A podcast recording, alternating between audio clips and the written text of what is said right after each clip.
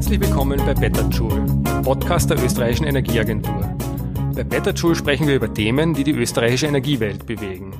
Und zumeist wenden wir uns dabei ja wirklich an ausgewiesene Energiespezialistinnen und Energiespezialisten. Heute haben wir ein Thema, das doch etwas breiter ist. Ein, ein Thema, das sehr, sehr viele Österreicherinnen und Österreicher betrifft. Und ein Thema, das kurz vor dem Winter natürlich wirklich nahe liegt. Es geht um die Heizkosten. Ganz konkret sehen wir uns nämlich jedes Jahr an, wie sich die unterschiedlichen Heizsysteme in, in wie, wie die unterschiedlichen Heizsysteme bei den Kosten abschneiden und ebenso wichtig auch, wie sie bei CO2-Emissionen abschneiden. Und damit sind wir im Grunde auch schon mittendrin im Thema. Unser Gast bei Betachul heute ist Georg Trünker. Georg leitet bei uns äh, in der Energieagentur das Projekt Heizkostenvergleich. Mein Name ist Klaus Kreiger. Ich leite die Kommunikation bei der österreichischen Energieagentur. Ich darf heute ausnahmsweise moderieren. Ähm, in einem, Im nächsten Podcast werden Sie dann wieder unseren bewährten und beliebten Moderator Christoph Dollner-Gruber hören. Springen wir gleich ins Thema, lieber Georg, würde ich sagen. Ähm, gerne, gerne.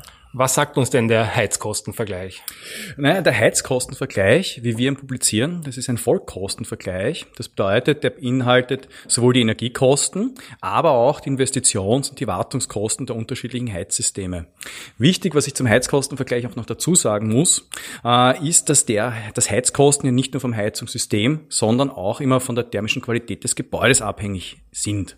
Das bedeutet, wir haben hier ein charakteristisches Einfamilienhaus als Modellhaus gewählt, ein Referenzgebäude in drei verschiedenen Varianten und zweimal in einer thermisch unsanierten Variante, äh, einmal in einer thermisch sanierten und einmal in einer Neubauvariante, um eben diese thermische Qualität an sich des Gebäudes und die Abhängigkeit zu den Heizkosten hier darstellen zu können. Das ist interessant. Ähm, warum denn ein Einfamilienhaus und nicht eine Wohnung? Naja, bei Wohnungen haben wir das Problem, dass hier die Wahl des Heizungssystems recht eingeschränkt ist. Das bedeutet, bei einer Wohnung bin ich meistens davon abhängig, äh, in was für einem Gebäude ich bin und was dieses Gebäude überhaupt eh schon für ein Heizsystem hat. Äh, das bedeutet, der Endkunde in einer Wohnung ist hier eben eingeschränkt und es ist nicht so relevant oder interessant an sich eben äh, so ein Heizkostenvergleich. Ist das auch aussagekräftig, wenn wir uns jetzt überlegen, die Österreicherinnen und Österreicher, wie viel wohnen davon in einem Haus, in einem Einfamilienhaus und wie viele in einer Wohnung? Auf jeden Fall. Also wenn man sich äh, die Statistik Austria-Zahlen anschaut, sind fast 80 Prozent aller Gebäude in Österreich Ein- und Zweifamilienhäuser. Äh, und nur 10 Prozent der Wohngebäude sind an sich eben im mehrgeschossigen Wohnbau oder halt an sich mit mehr als drei Wohnungen ausgestattet. Dazu muss man schon sagen, natürlich, äh, wie wohnt der Durchschnittsösterreicher? Also hier sind wohl rund 45 Prozent der Österreicher wohnen in Ein- und Zweifamilienhäusern und über 50 Prozent dann wohl wieder in Wohnungen. Aber wie gesagt, vom Gebäudebestand her betrachtet ist das Einfamilienhaus mit den 80 Prozent äußerst relevant. Ich verstehe, das macht absolut Sinn. Ähm, ja, welche Heizsysteme siehst du dir denn an im Heizkostenvergleich? Na, wir betrachten im Heizkostenvergleich Fernwärme, das Erdgasbrennwertsystem, das Ölbrennwertsystem, Scheitholzsystem, an sich auch ein Pelletsystem, die Luftwasserwärmepumpe und an sich auch eine Sohle-Wasserwärmepumpe mit Tiefenbohrung und jetzt heuer neu an sich auch das Kombinationssystem Luftwasserwärmepumpe mit einer Photovoltaikanlage. Und warum werden genau diese Heizsysteme betrachtet? Äh, wir versuchen immer den Stand der Technik der am häufigsten installierten Heizungssysteme in Einfamilienhäusern abzubilden.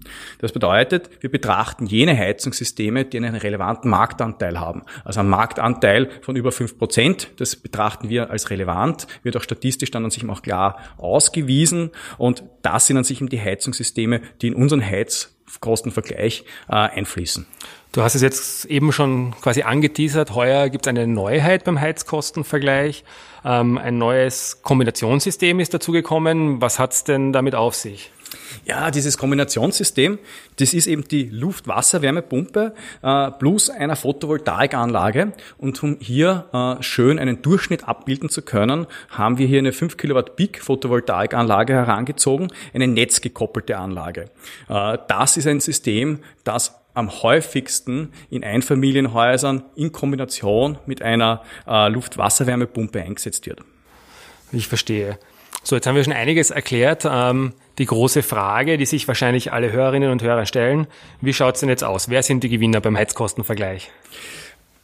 Die Gewinner beim Heizkostenvergleich, ich muss dazu sagen, ohne Betrachtung von Förderungen, äh, sind im Neubau das Erdgasbrennwertsystem äh, am ersten Platz und dann am zweiten Platz gleich die Luft-Wasser-Wärmepumpe.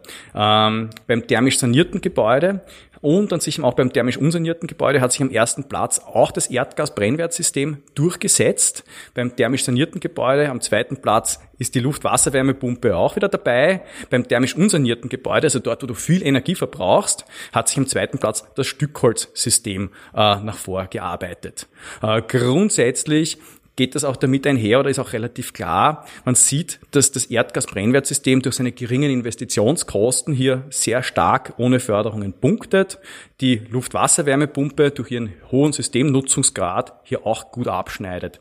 Äh, wie schon gesagt, beim thermisch unsanierten Gebäude mit einem hohen Energiebedarf, den du an sich dann hier automatisch hast, äh, wirken sich diese geringen Brennstoffkosten des Stückholzes sehr positiv aus. Das waren die Vollkosten. Ähm, werfen vielleicht noch einen Blick nur auf die reinen Energiekosten. Wie, wie liegen wir da? Äh, bei den Energiekosten schaut es ein bisschen anders aus. Also da ist es auch ganz interessant, dass unser neues Kombinationssystem, die Luft-Wasser-Wärmepumpe plus Photovoltaik, die geringsten Energiekosten im Neubau aufweist. Also hier sieht man, dass sich diese Kombination, wenn man rein sich nur die Energiekosten anschaut und nicht die Investitionskosten betrachtet, absolut auszahlt. Äh, die Fernwärme, die durchgehend höchsten Energiekosten hat, das ist ein bisschen den Energiepreisen für Fernwärme geschuldet, die in den letzten Jahren kontinuierlich gestiegen sind. Ähm, und dann sieht man sich eben auch, dass sich bei den Energiekosten natürlich auch die thermische Qualität des Gebäudes an sich eben sehr, sehr stark auswirkt. Also umso besser du dämmst oder wenn du dämmst, also vom thermisch unsanierten Gebäude aufs thermisch sanierte Gebäude gehst, dann kannst du dir an sich eben über 50 Prozent deiner Energiekosten einsparen. Energiekosten ist das Schlagwort. Ähm, neben den Kosten ist natürlich der Umweltaspekt bei der Wahl eines Heizsystems extrem wichtig. Und darauf werden wir gleich auch noch im Detail zu sprechen kommen. Aber noch ein Wort zu den Vollkosten. Das ist doch relativ komplex, ähm, Vollkosten zu berechnen und da steckt viel Hirnschmalz drinnen. Kannst du uns da noch ein bisschen äh, äh Input geben und ausführen? Wie, wie werden denn die Vollkosten berechnet? Die Vollkostenberechnung an sich ist, wie du richtig sagst, recht komplex. Wir beziehen uns hier auf Normen. Das bedeutet, hier gibt es eine klare Norm äh, für die ökonomische Bewertung von Vollkosten. Das ist die ÖNORM M7140. Und hier ziehen wir die Annuitätenmethode heran. Äh, das die Grundlage von der Methode ist eigentlich eine Zinseszinsrechnung, also nichts großartig Aufregendes. Trotzdem äh, wichtig ist, dass wir hier in drei verschiedene Kostengruppen einteilen, und zwar einmal in kapitalgebundene, äh, dann in ähm, verbrauchsgebundene und betriebsgebundene Kosten. Was heißt das? Die kapitalgebundenen sind deine Investitionskosten, die verbrauchsgebundenen deine Brennstoffkosten und die betriebsgebundenen eben deine Wartungs- und Instandhaltungskosten. Also alle diese drei Bereiche werden hier mit eingerechnet in den, Voll in den Vollkosten. Und der Witz dahinter ist noch, dass du hieraus durchschnittliche Jahreskosten bildest und über einen gewissen Betrachtungszeitraum, also die Nutzungsdauer der Investition, das Ganze versuchst zu berech äh, berechnest und dazu auch noch die Zinsen und Preissteigerungsraten der nächst, dieses Betrachtungszeitraums an sich jetzt mit berücksichtigst. Damit wird das Ganze zu einer dynamischen äh, Amortisation, äh, Annuitätenrechnung oder zu einer dynamischen Wirtschaftlichkeitsberechnung äh, und damit ein wenig komplex aber normkonform. Stichwort ähm, Betrachtungszeitraum. Ähm, von wie vielen Jahren ähm, geht ihr aus? Betrachtungszeitraum bei einer Vollkostenbetrachtung von Heizungssystemen äh, ist für uns 20 Jahre gewählt und hier auch am sinnvollsten halt gewählt, äh, weil das mit der Normnutzungsdauer der Heizkessel selber zusammenpasst. Also die äh, wichtigste Komponente äh, in einem Heizkostenvergleich oder die, und auch die teuerste Investitionskomponente ist natürlich der Heizkessel und an dem haben wir uns orientiert mit dem Betrachtungszeitraum von 20 Jahren. Und wie sieht es aus? Es, es gibt ja Preissteigerungen und ähm, auch Zinsen. Wird sowas auch mit einberechnet? Natürlich. Äh, wie gesagt, wir wollen ja dynamisch sein und wir wollen dynamisch rechnen. Deswegen äh, müssen wir Preissteigerungen und Zinsen einrechnen, äh, auch laut Norm gefordert. Ähm, diese äh, wurden im Rahmen eines Stakeholder-Prozesses festgelegt, äh, um halt hier so objektiv wie möglich zu sein. Ähm, hier haben wir einen kalkulatorischen Zinsfuß von drei Prozent angesetzt, die Preissteigerung der Investitionsgüter, also meine Anlage an sich auch mit drei Prozent und eine Energiepreissteigerungsrate von drei Prozent pro Jahr für alle Energieträger gleichgesetzt. Ähm, wie gesagt, grundsätzlich ist das eine Einigung zwischen den Stakeholdern, dass wir das so darstellen wollen. Ähm, die Ö-Norm hilft aber hier auch ein wenig und unterstützt hier unsere einheitlichen Preissteigerungsraten der Investitionsgüter sowie diese drei Prozent für alle Energieträger und sagt, das ist ein gangbarer Weg für einen objektiven Vergleich, außer man weiß etwas an sich eben spezifisch genauer und möchte an sich eben dann diesen Punkt hier besonders durch diese Prämissen betonen. Wenn man sich nun die Vollkosten auf unserer Webseite ansieht, und das, das kann ich nur empfehlen, ähm, weil das sind wirklich informative Grafiken, aber dann, dann wird einem auffallen, dass wir hier zwischen Maximal- und Minimalvariante bei den Investitionskosten unterscheiden. Ähm, was hat's damit auf sich?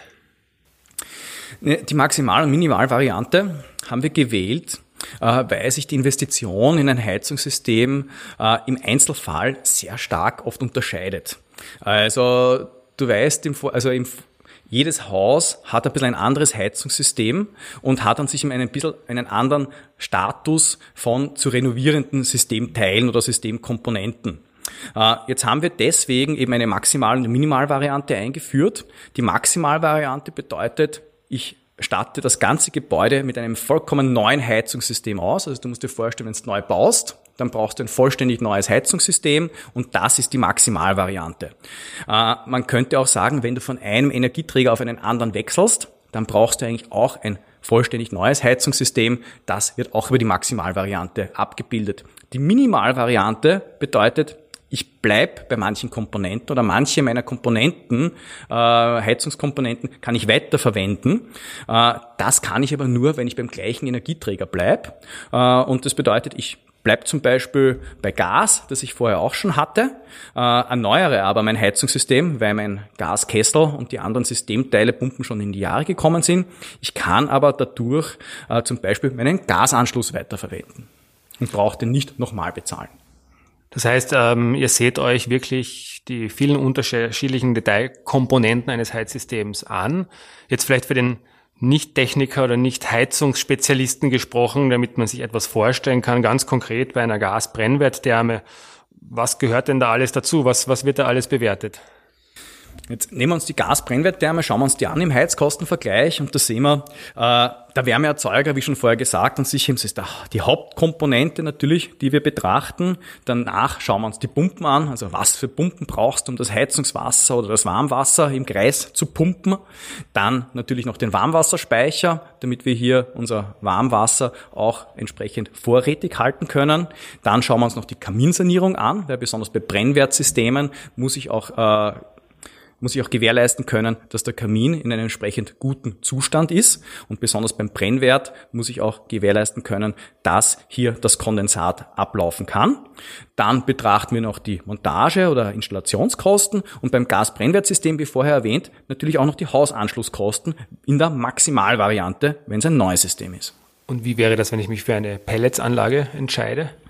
Bei einer Pelletsanlage hast du manche Komponenten, die natürlich genau gleich oder auch betrachtet werden müssen, also der Wärmeerzeuger, die Pumpen, den Warmwasserspeicher, Kaminsanierung und die Montage betrachten wir auch. Aber der Unterschied zum Gasbrennwertsystem ist jetzt, dass ich hier zum Beispiel noch einen zusätzlichen Bufferspeicher in manchen Gebäudevarianten brauche und zum Beispiel ein Pellets-Fördersystem. Weil irgendwie müssen ja meine Pellets von meinem Lager auch an sich zum Kessel kommen und das ist Spezif ein Spezifikum an sich von einem Pelletsystem, das natürlich mit Kosten verbunden ist und hier bei den Investitionskosten aufscheinen muss.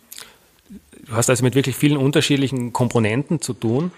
Und in der Praxis, jeder, der in der Praxis sich schon mit dem Thema auseinandergesetzt hat, der weiß, es gibt durchaus unterschiedliche Preise und Kosten, vielleicht auch von Installateur zu Installateur ähm, unterschiedlich.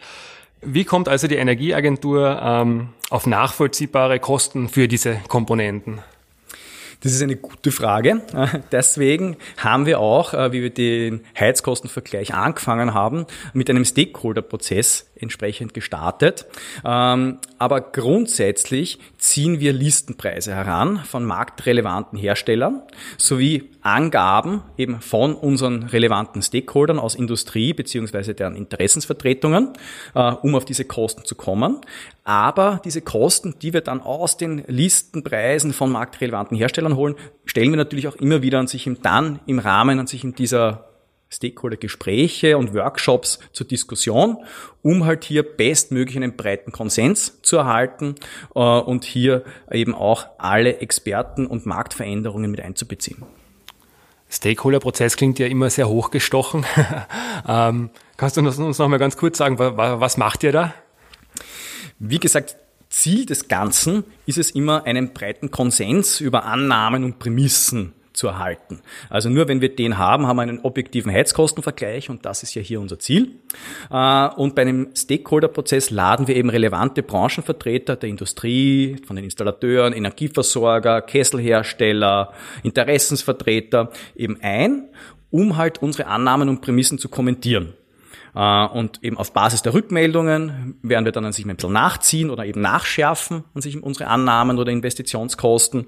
Äh, und falls es an sich mal zu starken Abweichungen der Branchenvertreter kommt, also weil sie eben anderer Meinung sind, auch etwas, was natürlicherweise immer wieder passieren kann und passieren muss, werden diese zu uns in die äh, Energieagentur eingeladen zu einem Workshop, um eben einen gemeinsamen Kompromiss zu erarbeiten. Es geht ja nicht nur um die Kosten, wie vorhin schon kurz ähm, angesprochen. Wesentlich ist sicher auch die Umweltfreundlichkeit der unterschiedlichen Heizsysteme. Wer schneidet denn da am besten ab? Ja, die Biomasseheizsysteme, also Scheitholz und Pellets, äh, schneiden am besten ab, wenn man sich die CO2-Äquivalente anschaut. Äh, Öl- und Gassysteme klarerweise am schlechtesten, weil sie an sich von ihren CO2-Äquivalenten auch am schlechtesten bewertet werden. Wie werden denn diese CO2-Äquivalente berechnet? Die Berechnung der CO2-Äquivalente ist grundsätzlich recht einfach. Du nimmst den Energieverbrauch und multiplizierst ihn mit einem Konversionsfaktor äh, eben einen Konversionsfaktor, der dir aussagt, wie viel äh, CO2-Äquivalent eine Kilowattstunde äh, beinhaltet. Diese Konversionsfaktoren nehmen wir aus der OIB-Richtlinie 6, Energieeinsparung und Wärmeschutz. Das ist eine offizielle Quelle für diese Konversionsfaktoren, auf die wir uns im Zusammenhang des Heizkostenvergleichs berufen. Ein weiteres Thema, das ja sowohl ähm, bei der Umweltfreundlichkeit bzw. beim CO2-Ausstoß, aber auch bei den Kosten wirklich äh, relevant ist, ist die thermische Sanierung. Was bringt die thermische Sanierung?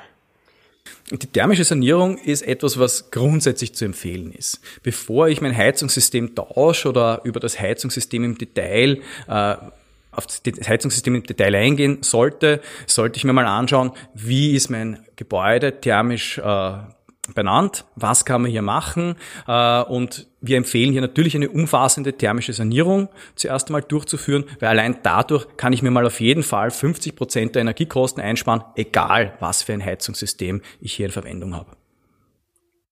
An sich berechnen wir ja den Heizkostenvergleich ohne Förderungen. Ähm, warum ist das so? Äh, grundsätzlich stellen ja Förderungen immer so wirtschaftspolitische Eingriffe in das Marktgeschehen dar und sind natürlich auch zeitlich und örtlich begrenzt. Also jedes Bundesland hat ein bisschen andere Förderungen, es gibt wohl Bundesförderungen auch, aber auch diese laufen aus ähm, und entsprechend dessen wollen wir eine aktuelle Marktsituation mit dem Heizkostenvergleich darstellen und eben zeigen, wie schaut's aus mit den Vollkosten, wenn wir äh, einfach nur an sich eben ein objektives Bild des Status quo aufzeigen wollen. Ähm, und ich denke mir, auf Basis dieses Bilds kann man dann recht schön Handlungsempfehlungen für Wirtschaft und Politik ableiten oder sich anschauen, was für Förderungen würde es in Zukunft brauchen. Eine Förderung jedoch ähm, hast du dir angesehen, das ist die Raus aus dem Öl Förderung des Bundesministeriums für Nachhaltigkeit und Tourismus. Der Grund ist ja, dass diese in ganz Österreich ähm, verfügbar ist oder war. Ähm, wenn bei, bei diesen Berechnungen, ähm, wie ändert sich das Ergebnis und was, was lernen wir daraus? Die Raus aus dem Ölförderung äh, ist eine ganz klare Unterstützung für den Umstieg von fossilen auf eben hocheffiziente und äh, erneuerbare Heizsysteme. Wenn wir die raus aus dem Ölförderung einberechnen in unser thermisch saniertes Gebäude, dann sehen wir, dass die Luftwärme die ähm, Luftwasserwärmepumpe und das Stückholzsystem am Erdgasbrennwertsystem vorbeiziehen und damit an sich eben das Erdgasbrennwertsystem auf den dritten Platz zurückgedrängt wird. Folglich eine sehr, sehr positive Sache äh, für die entsprechende ähm, Darstellung oder an sich auch für die entsprechende Unterstützung bei der Wahl des, eines hocheffizienten alternativen Heizungssystems. Lieber Georg, ich glaube, du hast uns die Kernpunkte des Heizkostenvergleiches sehr gut erklärt. Manches ist vielleicht, und das ist ja dem Format des Podcasts geschuldet, ist gar nicht so leicht sich vorzustellen. Ähm, deshalb kann ich nur nochmal empfehlen, bitte besuchen Sie unsere Webseite. Da findet man nämlich die, die entsprechenden Grafiken oder auch Texte zum Nachlesen. Auch die Basisannahmen kann man hier nachlesen. Georg, ähm, gibt es noch etwas, ähm, worauf du hinweisen möchtest, etwas, das du uns mitgeben möchtest, wenn es ums Heizen geht? Grundsätzlich denke ich, äh, natürlich raten wir oder rate ich zu einem hocheffizienten Heizungssystem, wenn man sich eins äh, wählt äh, und am besten auch das auf nachhaltige Energie Energieträger setzt. Ähm, und man sollte natürlich immer, bevor ich mein Heizungssystem wechsle oder bevor ich meine Heizung austausche, mal prüfen, äh, ob ich die Möglichkeit habe, mein Gebäude thermisch zu sanieren. Denn, wie ich es schon vorher erwähnt habe, wenn ich thermisch saniere, kann ich mir 50 Prozent meiner Energiekosten mal grundsätzlich sparen. Und, das zweite, und der zweite Punkt ist noch, erst wenn ich thermisch saniert habe, kann ich mir eigentlich an sich ein richtig dimensioniertes Heizungssystem einbauen. Wenn ich mir davor ein Heizungssystem einbaue, ist das häufig überdimensioniert und kann seine Effizienz einfach nicht erreichen. Das heißt, ein, ein praktischer Tipp, wenn ich ähm, Besitzer eines, sagen wir, alten, zugigen Hauses bin, das also nicht saniert ist, welches Heizsystem wäre da sinnvoll? Wie vorher gesagt, am besten du sanierst einmal dein Gebäude. Ja. und äh, wenn du das eben nicht kannst, oder wir sagen an sich, du hast einfach einen sehr, sehr hohen Energieverbrauch, dann kann man durchaus äh, Biomassesysteme empfehlen, äh, da diese mit einem relativ günstigen Energiepreis einhergehen. Das bedeutet, vielleicht hast du bisschen höhere Investitionskosten, aber in der Long Run, wenn du äh, eben einen hohen Energiebedarf hast, zahlt es sich durchaus aus, an sich in dieses System einzusetzen. Und wenn ich gerade ein, ein neues Haus plane, wenn du in einem Neubau sitzt und sagst, okay, ich, du hast einen Neubau, der ist äh, entsprechend dem Stand der Technik gebaut, also ein niedriger Energiebedarf, dann würde ich dir zu einem Wärmepumpensystem raten, da das mit einer sehr, sehr hohen Effizienz einhergeht. Am besten natürlich unsere Wärmepumpe mit Tiefenbohrung oder zum Beispiel unser neues System, die Luftwasserwärmepumpe mit Photovoltaik. Bei beiden Systemen hast du einen sehr, sehr geringen Energieverbrauch aufgrund an sich einer der sehr hohen Effizienz, aber eben bitte im Neubau bei beide Systeme brauchen eine Fußbodenheizung, also ein Flächenabgabesystem, damit sie höchst effizient funktionieren. Ich persönlich wohne ja in einer Wohnung, wie wahrscheinlich viele Menschen, die in, in Städten wohnen. Ähm, dennoch würde ich natürlich gerne möglichst effizient äh, meine, meine Wohnung beheizen. Gibt es da vielleicht noch ein paar Tipps und Tricks, äh, die du mir mitgeben kannst? Natürlich gerne. Also was kann man in der Wohnung machen? Auch in der Wohnung kannst du einiges tun, um deine Heizkosten ein bisschen in den Griff zu bekommen. Ähm, äh, auf der einen Seite Heizkörper entlüften und hydraulisch abgleichen lassen. Also den Heizkörper entlüften, das merkst du ziemlich schnell in deiner Wohnung. Äh, wenn du ihn aufdrehst und der klopft ein bisschen, dann ist da irgendwo Luft. Und wenn du diese Luft aus dem System rausnimmst, läuft er natürlich effizienter und kann an sich eben deine Wohnung auch besser beheizen. Äh, der hydraulische Abgleich, das ist an sich dann noch ein Zusatz-Add-on, das kann leider nur der Installateur machen, das kannst du nicht selbsttätig machen. Äh, da äh, wird an sich dann drauf geschaut, dass alle Radiatoren gleichmäßig äh, mit dem Warmwasser durchströmt werden und dadurch hast du dann an sich eben auch eine gute Möglichkeit oder hast an sich auch gewährleistet, dass die Räume schön und gleichmäßig aufgeheizt werden.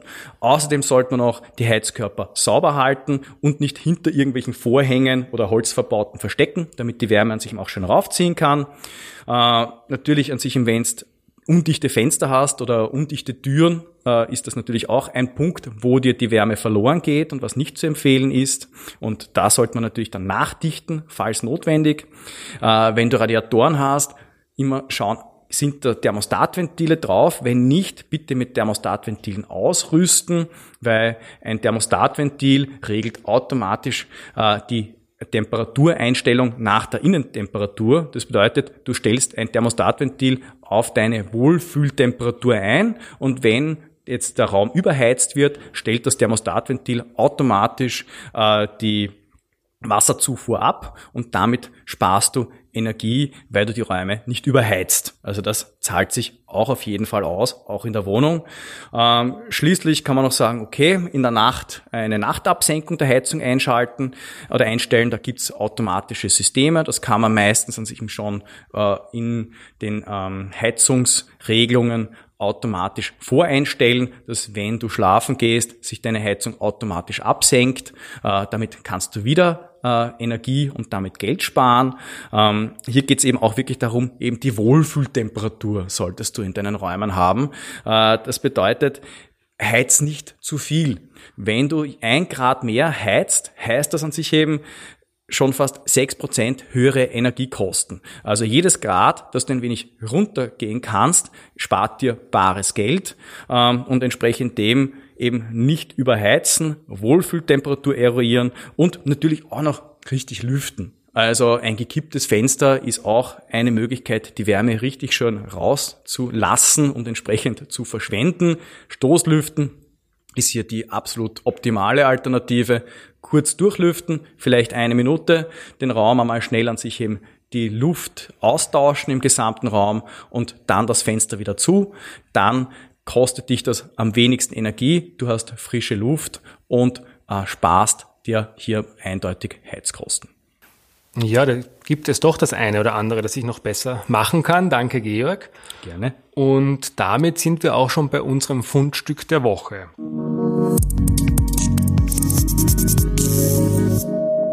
Ja, in der Rubrik Fundstück der Woche empfehlen wir ja interessanten Lesestoff. Das kann ein Artikel sein, das kann ein Buch sein, das kann eine Publikation sein.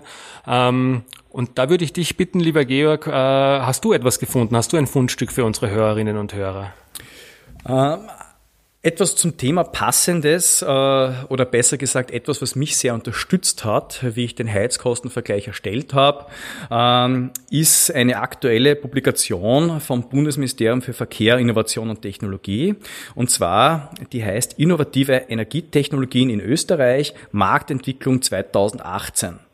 Ähm, Warum handelt es sich dabei? Also das ist eine Dokumentation und Analyse der Marktentwicklung von eben erneuerbaren Systemen, wie eben dem Biomasseheizsystem, Photovoltaiksystemen, Solarthermieanlagen, Wärmepumpen und Windkraftanlagen. Hier kann man sich herausziehen, wie schaut derzeit der Markt aus, wie viele Systeme sind installiert, äh, wie schauen so circa die durchschnittlichen Kosten aus und wie haben sich diese Systeme entwickelt. Ich kann auf diese Publikation hier nur äh, hinweisen als etwas, was man wirklich brauchen kann, wenn man sich mit dem Thema befasst und ein bisschen hineinblicken möchte, wie sich eben die erneuerbaren Energiesysteme in Österreich entwickelt haben und daraus an sich dann so ein bisschen eine Prognose ableiten möchte, wie das zukünftig ausschauen wird. Also einfach googeln und man wird die Publikation wahrscheinlich leicht finden. Richtig. Also im Google einfach innovative Energietechnologien in Österreich, Marktentwicklung 2018 eingeben und man wird diese Publikation finden, eben vom Bundesministerium für Verkehr, Innovation und Technologie. Vielen Dank, Georg. Und damit sind wir auch schon am Ende von der heutigen Folge äh, von Better Joule, dem Podcast der österreichischen Energieagentur. Heute zum Thema Heizkosten. Wenn Ihnen Better Joule gefällt, dann bitte ich Sie, liken Sie uns, ähm, sharen Sie uns weiter, empfehlen Sie uns und äh, vor allem hören Sie uns auch das nächste Mal wieder.